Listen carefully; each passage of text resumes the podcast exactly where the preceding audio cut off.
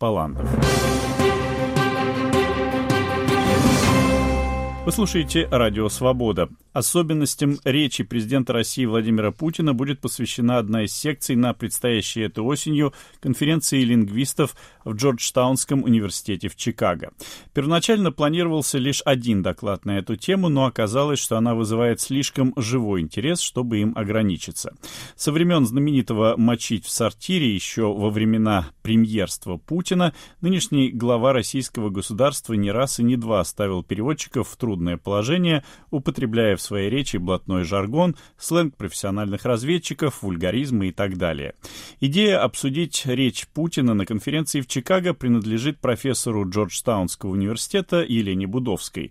В интервью «Радио Свобода» она рассказывает, как это получилось и в чем она видит важность исследования этой темы. Насколько я понимаю, вот эту тему «Язык Путина» предложили для обсуждения на конференции в Чикаго вы. Вам эта тема кажется важной, просто интересной, любопытной. Как вообще эта идея пришла вам в голову?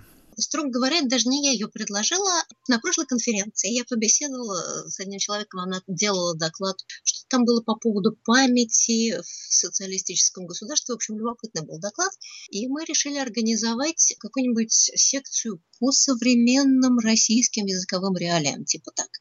И почему-то три четверти докладов были поданы про язык Путина. Таким образом, удалось организовать три секции, и только одна называлась «Современные российские языковые реалии», ну, как-то по-другому немножко называлась, но в этом духе. А две были по языку Путина. Видимо, это всех интересует, и это не я, это, как говорится, так исторически сложил. Ну, а какие темы были предложены для секции на конференции в Чикаго? Два человека будут говорить про ключевые слова в языке Путина. Одна, значит, исследовательница его новогодние речи, анализирует, как они менялись. Ключевые слова сейчас в русской лингвистике, они интересны, это большое такое направление, потому что по ним воссоздается как картина мира, и это интересно и показательно. Кто-то рассматривает его отношение к Украине, тоже на лингвистических примерах. Путин в анекдоте еще заявили тему. Посмотрим, что из этого получится. Как были анекдоты про позднего Брежнева, где бралась из него цитата, это, это не просто так делается. Это, значит, берется речевое выражение самого героя, и потом, как оно, значит, понимается в современном фольклоре.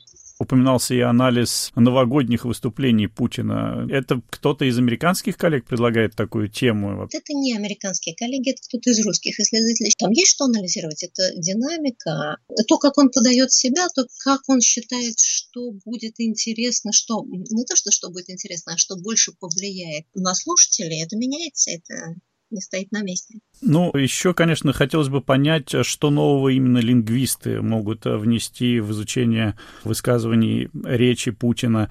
В общем-то, с тех пор, со времен его знаменитого «мочить э, в сортире», эти его высказывания бурно обсуждают журналисты, политологи, психологи. Последнее время все чаще об этом высказываются и историки после э, знаменитых экскурсов Владимира Владимировича в историю в этом смысле можно как-то выделить отдельно лингвистов, о чем они говорят, что они изучают, что предмет их изучения, что представляет именно для них интерес? Понимаете, это не только отдельные словечки, а в лингвистике есть теперь целое направление изучения дискурса, и оно рассматривает, как человек себя подает то есть как он сам выстраивает свою идентичность, как он понимает себя и окружающий мир. И когда он глава государства, как он навязывает другим свое понимание себя и окружающего мира. То есть, ну, так, такой простой пример. «Игру престолов», например, смотрят все, да? Там есть такой персонаж Теон Грейджей, который сначала а, был воином, потом по дурости попал в плен, и там его психологически обработали, и после этого он себя уже не называет иначе, как «вонючка», и это слово, которым его называет тот, кто его, значит, взял в плен, и человек начал себя так воспринимать. И то, что человеку говорится, кто он есть, это довольно часто застревает. И после этого человек так себя и начинает воспринимать. И когда изменения происходят не в психике одного человека, а в психике большой страны, и когда это все, когда эти все процессы амплифицируются, когда люди с таким пониманием действительности поддерживают друг друга, целая отдельная песня, что делает телевизор с людьми, как он меняет их восприятие. Ну, это как бы мы все видим, но это Значит, что-то из этого запускается лично Путиным, а что-то из этого, какие-то его инициативы, высказанные, там, не знаю, в каких-то его речах, там, новогодних на прямой линии, люди понимают, что так можно, что это в поле разрешенного, они начинают это повторять, они начинают это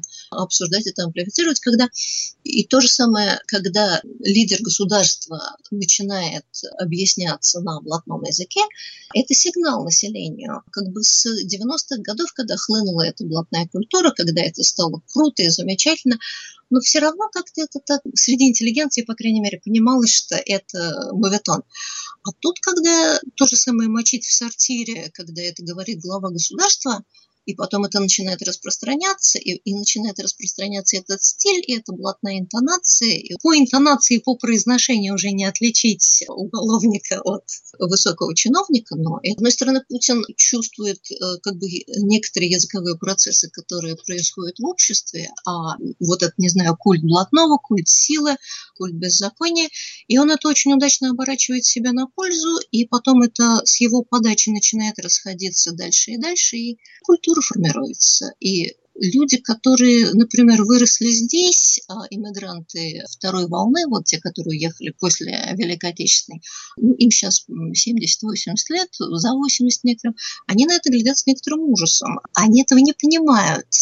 Ну, несколько лет назад Путин, вспоминая свое мочить в сортире, он сказал, что он переживал тогда, когда сказал, ему показалось, что он, как тогда только что назначенный премьер-министр, не должен этого делать, а потом он вдруг увидел, что это имеет, так сказать, положительную реакцию в обществе в целом, то есть никто его особенно не стал за это обсуждать, и, как вы, по-моему, совершенно справедливо сказали, это действительно практически становится нормой, и все-таки чего больше он привнес э, это в язык э, сделал это языковой нормой, или общество уже было готово, это было в своем роде нормой, и вдруг э, на таком языке заговорил премьер? Это было как бы не столько нормой, сколько знаком крутости, но в определенных кругах как сейчас говорят люди, которые изучают там язык, канцелярит, вот этот новояз, на котором говорили, там, не знаю, в эпоху позднего Брежнева, 80-е, тогда все-таки блатного элемента там не было и быть не могло как бы сила связывалась с коммунистической партией, а не с уголовно-мафиозными элементами.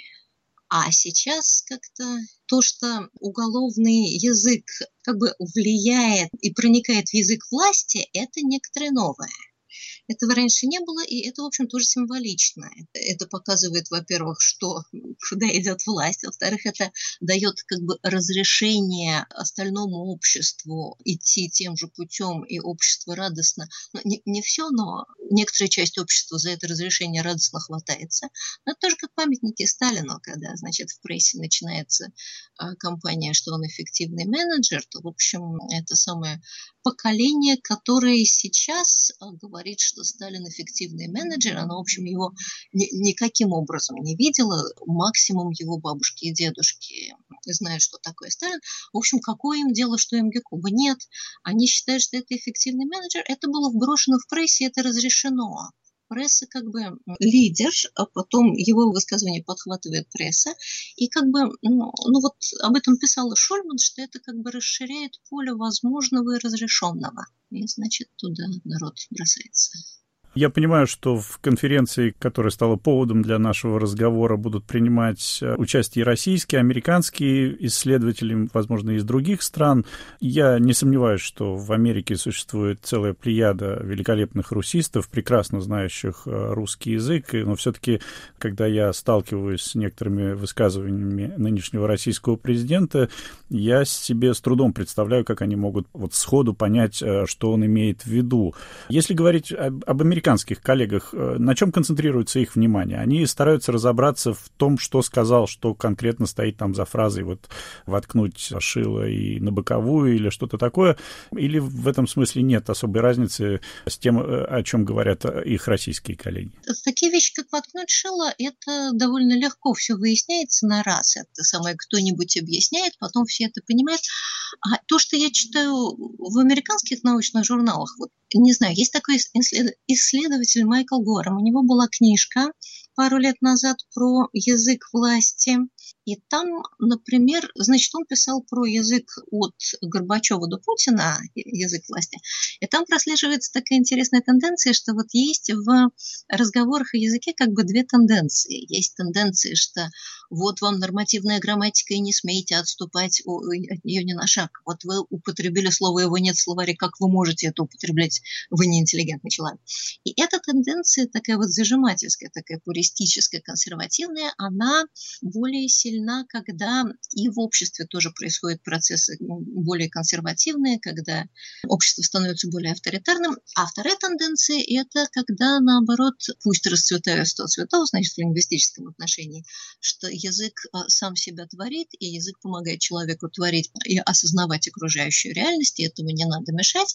И эта тенденция, наоборот, она развивается в более свободные моменты в истории государства, там, а, в оттепель, там, в перестройку. В общем, да, это такая очень интересная концепция, и она, мне кажется, вполне правдоподобной, и вот такими вот концептуальными, более интересными вещами люди занимаются. Ну, в общем, как, как в России, так и в Америке, но в Америке такого рода ну и могу я задать в конце нашей беседы такой вопрос. Ну, для вас э, среди того, что произносил э, российский президент, что произвело наибольшее впечатление? Может быть, мы с вами не раз уже упомянули мочить в сортире, но, может быть, есть еще какие-то его заявления, которые на вас э, произвели впечатление и которые заставили сделать какие-то выводы? Вот как раз недавно мы с печалью вспоминали годовщину гибели подводной лодки «Курск», и вот это вот она утонула, сказанное с усмешечкой, вот просто меня все перевернуло. Я уже тогда была здесь, в Америке, уже пару лет.